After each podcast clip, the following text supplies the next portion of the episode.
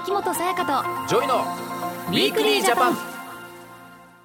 秋元才加です。 JOYです。私たちの暮らしに役立つ情報や気になるトピックをご紹介する秋元才加と JOYの Weekly Japan。私たちのような仕事をしていると、うん。マネージャーさんって本当にね欠かせない存在だと思うんいですけど。そうだね。ね。 JOY君の理想のマネージャー像ってどんな感じですか？どんなスキルがこう必要だと思う？想の？考えたことないな。まあもちろんマネージャーさんの力もすごくさ大事だけどさ、なんか自分が頑張ればいいんじゃないかって俺は思うようになっててね。いやだって山口さんがね山口マネージャーさんがねうちの山口はね頑張ってくれてますよ。もうルックスは最高です、ビジュアル最高ですよ。ビジュアルもパンチパーマでバチッと決めてますから コミュニケーション能力もね。もう高いですけどね。ちょっといかついですけどねでもね、ええ。もうちょいなんかねうん。まろやかな雰囲気になったらいいんですけどね、素晴らしでいもこうまあマネージャーさんって多分ねいろんな人がいて、うん。でも優秀な人とそうじゃない人って結構この業界でも分かれたりすると思うんだよ、うん。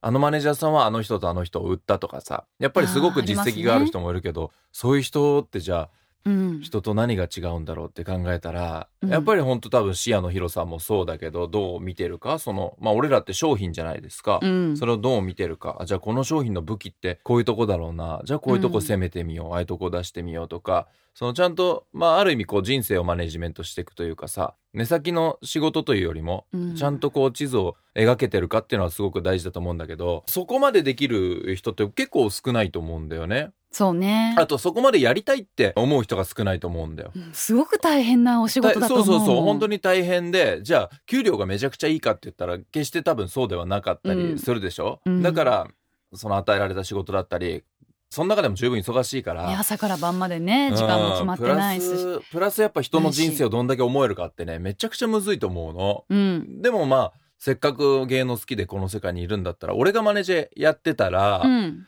その人をしっかりじゃあプロデュースして売っていって結果を出したら多分自分が上に上がれたりってすると思うんだよね。うん。私の元自衛隊のマネージャーさんにも頑張ってほしいな。みんな頑張ってくれてんだけどね。でもねやっぱ俺らが頑張んなきゃダメよ、一番は。そうまあマネージャーさんに限らずいろいろなお仕事の現場で働くためには本当により実践で役立ついろいろなスキルっていうのが必要にまあもちろんそうだね大事だよ。そこで今日のテーマはこちら。なりたい職業に直結する新しいタイプの大学。さあ、今日は新しいタイプの大学についてお話をしていくんですが、はいはい。その前に、うん JOY君が持ってる大学のイメージってどんなイメージですか？な俺も行ってないからね、大学ね。私も行ってないからな。わんもう学祭とかで呼ばれていくぐらいだから、うん大学とかに。うん。こうドラマとかで見てるイメージだけど、うん先生がこう前に立ってて、すっげえでっかい教室、うん。でみんななんかバラバラに座ってるみたいなさ。確かに。選んだ人だけが授業を受けるんだもんね、そこでね。そうそうそうそうそう。はあでも楽しそうじゃない？なんかサークルとかみんな入ってさ飲みやってたりとかさ、ね。え。うん。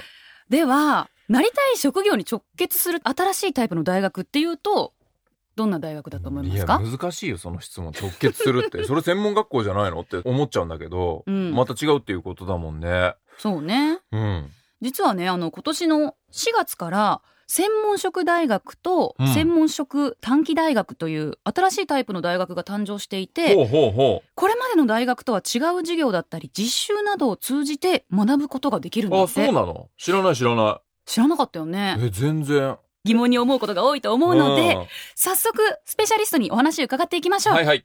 文部科学省高等教育局専門教育課長大地義孝さんです。よろしくお願いしよろしくお願いします。よろしくお願いします。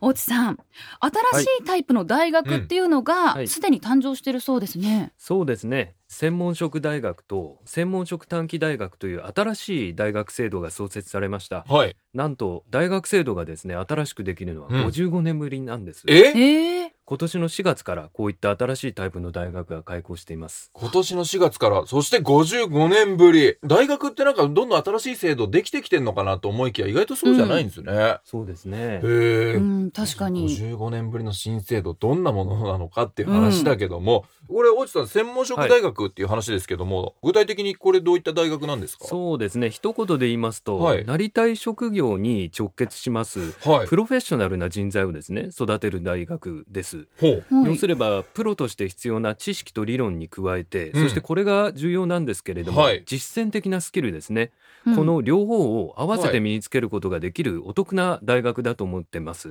ですでに開校していますのが、はい。ファッションとリハビリテーションの専門職大学。あと動物の看護の専門職短期大学の3校ですね。はあいいところを抑えてる感じがしますね。この確かに3校はねうん。ただこう実践的なスキルっていうのがねはい。うん。これまあ重要だって越智さんおっしゃってましたけども、はい。はいうん。なんでこうした大学が誕生することになったんですか、そうですね。皆さんもご存知だと思うんですけど企業が今求めてる人材とかスキルってすごい様々うんなもそうですね。のだと思うんです。はい。で一方でまた社会の在り方も AI や IT といったですね技術の著しい進歩があって、うん。私たちの働き方もどんどん変わっているんじゃないかなと。そうですよ、はい。この AI とかさ聞くとさ、仕事なくなっちゃうんじゃない俺らみたいな。いやタレントもねもしかしたら、まあねわかるわ全部か AI がる喋ってくれるんじゃないかみたいな。今後他の分野での解説もあるんですか？はい。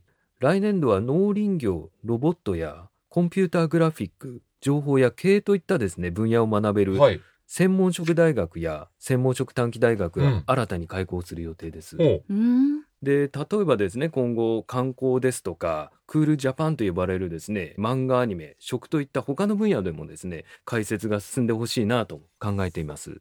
そうかそうか。これは素敵。ね。もう開校予定のものもね、うん。いろいろあるしどんどんどんどんやっぱ増えていくんだなっていう感じがしますね、そうだね。世界とかも意識してるんだね。意識していくんねだよ、では後半は専門職大学や専門職短期大学が従来の大学や専門学校とどんな点が違うのか具体的に伺っていきます。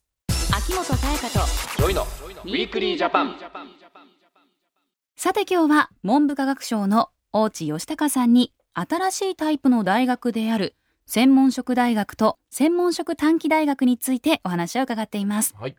大地さん、はい新しいタイプの大学はなりたい職業に直結するプロフェッショナルな人材を育成するということは分かったんですけれども、今ある大学や専門学校とはどんな点が違うんですかね？はい。大学では豊かな想像力を身につけるために大学での高度な研究成果をベースにですね幅広い教養であるとか知識や理論を学んだりします。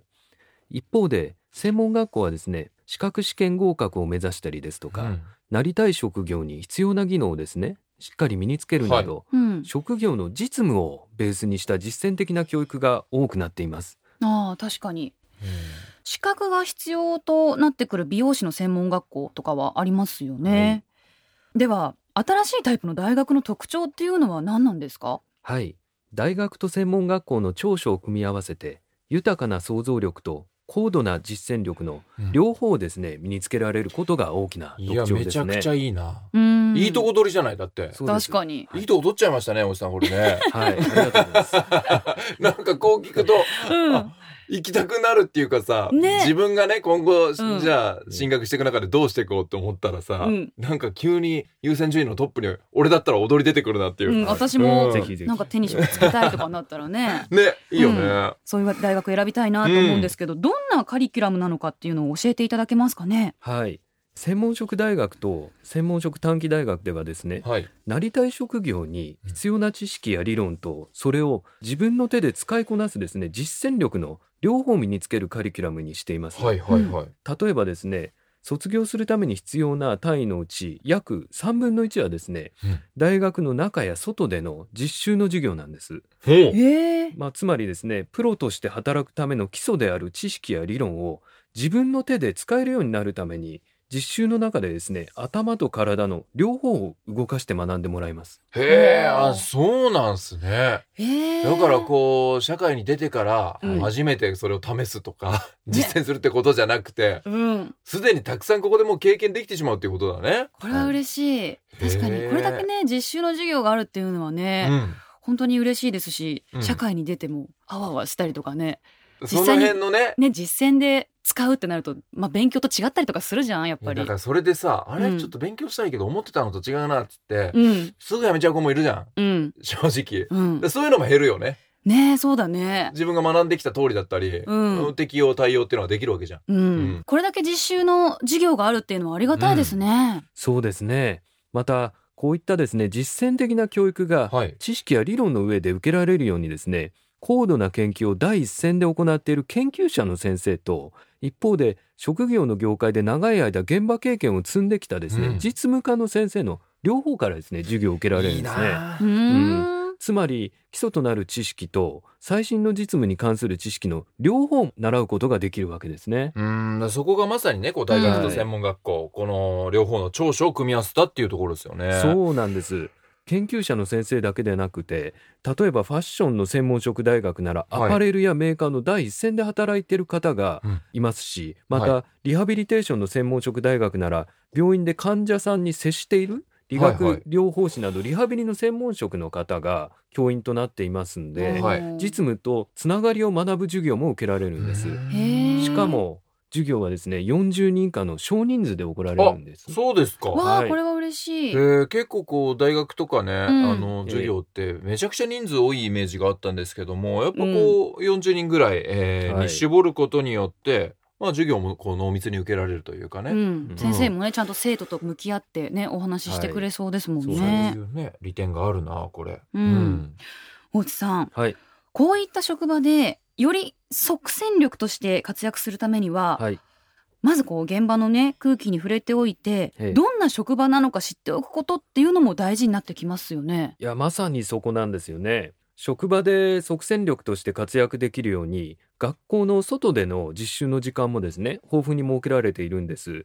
ではどれぐらいの間この学校の外のですね実習に行くかどうかなんですが、はい例えば平日の朝から夕方まで毎日行くとすると34ヶ月くらいにもなるんです。はい。うん、まあそう考えますとですね普段過ごしてる大学とは違う場所でこれほど長い期間の実習をするのは緊張するし まだ大変だと思うんですね、はいでもその分やっぱり授業で学んだ知識をしっかり自分の身につけることができると思ってますうん、そうですよね。こうまあうん緊張するってのはもちろんあるけど、それはね、だって卒業して社会に出ていく時だってもちろんそうじゃない。うん。でもその時に要は本当に慣れてればいいわけだし、そ最初はみんな緊張するからね。これ学校に通いながらこれができるっていうのはすごくいいと思うよ。う大内さんあとはい。素朴な疑問なんですけどはい。専門職大学だったり専門職短期大学を卒業する時っていうのは資格っていうのは取得できたりするんですか？はいできます。資格について例えばリハビリテーションの専門職大学では卒業した時に理学療法士などの国家試験受験資格が得られますしまた動物の看護の専門職短期大学では認定動物看護師といった受験資格が得られるようになっています。はい。でどういった資格が得られるかどうかはですね専門職大学や専門職短期大学によって異なりますのでぜひですね大学が出している案内をチェックしていただきたいなと思ってます。はい。はいまた専門職大学や専門職短期大学のすべての卒業生には従来の大学や短期大学と同等のですね学位の資格が授与されます。へえあ、そうなんですね。いいうんね。すで、になりたい職業が決まってる人にとって本当にとても魅力的な学びの場になりそうですね。そうですね。プロフェッショナルになるために必要な知識と実践力の両方がですね、一度に身につけられるお得な学びができる大学だと思ってます。ですので、受験生の方やその保護者の方はもちろん、すでに働いてるけれども最新の知識を得るための学び直しをしたいと考えている社会人の方にも、ぜひぜひこの選択肢の一つにですね、加えて将来の可能性の幅を広げていただきたいなと思ってます。いやいいねこの学び直しってのもさいいかもね。ねうん、学び直したり本当にじゃあ今ね時代の最先端は何なのか、っうんていうことが分かるしこうねいろんなさっき話が AI とか出てきてる中でね、ねやっぱ学び直して、うん自分がこの時代に適応していかなきゃと思う人もきっとたくさんいるからね、うんそういう場にも向いてるんじゃおすすめないかな。ですね、うん、ゲストは文部科学省の大内義孝さんでした。ありがとうございました。ありがとうございました。 Weekly Japan。すべての子ども若者はかけがえのない存在であり健やかに成長するとともに明るい未来を切り開いていくことが期待されています。その一方ニート引きこもり不登校少年非行いじめ児童虐待などの問題が存在しています。これら問題の解決には私たち一人一人が関心を持ち子どもや若者を孤立させずに地域全体で支えていくことが大切です。11月は子ども若者育成支援協調月間です。今年のテーマは輝く未来育て支えて見守って。期間中には全国各地で子ども若者を支援するための街頭啓発やシンポジウムなどさまざまなイベントが開催されます。ぜひご参加ください。明日の暮らしをわかりやすく政府広報でした。 Weekly Japan秋元才加と JOYの Weekly Japan。今日はなりたい職業に直結する新しいタイプの大学というテーマでお話をしてきました。はい。すごく魅力的な本当だ大よね。学でしたね。なんか大学行きたいなとか、うん。専門通いたいなとか、うん。あんまりこう考えたことなかったけど、うん。行きたいなと思っちゃった。いいなと思ったよね。ね思ったなんだろうね。わかんないいけどうん、なんか気持ちをこう引き寄せられる何かがうん、あったからすごいね。55年ぶりでしょ？こう大学制度新しいのができたのっていうのが、やっぱりインターネットとかコンピューターがね出てきて時代は変わってきてるんだなと思った。でもやっぱ適応していくにはこう時代に合わせて自分たちも生きらないといけないしね、その中でいい結果を出していかなきゃいけないからさ、うん、本当にいいんじゃないかなこれ。まあね実践もできるってね実践でかいよね、い、うん、あのー学校の外のこう実習行くことによってこういう仕事なんだって慣れたりとかね、うん。できるからいざ自分が本当に仕事就職とか決まった時にすぐ戦力になれるよ。これだったら、うん。すごい。ビビることなくね。ね堂々と仕事できますね、うん。いいんじゃない？これ増えるだろうね、うん、こういうとこ行く人。学び直しもねできるって大津さんおっしゃってたから、うん私たちも機会があったらねうん、でもいろんな人にとってこのいい新しい制度なんじゃないでしょうかね。ねとっても魅力的なおうん話でした、気になる方はね、えーもっともっと自分でも調べてみてね、はいえーこの魅力知っていただけたらと思います。はい。今日お話しした専門職大学、専門職短期大学についてもっと詳しく知りたい方は、文部科学省のホームページをご覧ください。はい。文部科学省専門職大学で検索するとすぐに見つけることができます。そして来週は、はい。海外旅行へ行く前に知っておきたいはい。肉製品の検疫のお話です。ああ、検疫ね。うん。でも外国から帰国したりするときに、こう肉類とかね、うん。そういったものは日本に持ち込んじゃいけないよ、みたいなことだと思うんだけど、うん知ってますよ、私、そういうの。あ、知ってますか、はい。実は気づかないうちに買ってしまうケースっていうのも少なくないそうなんです。マジで？新しいルールもご紹介しますので、うんぜひ聞いてください。秋元才加と JOYの Weekly Japan。お相手は秋元才加と JOYでした。また来週秋元才加と JOYの Weekly Japan この番組は明日の暮らしをわかりやすく内閣府政府広報の提供でお送りしました。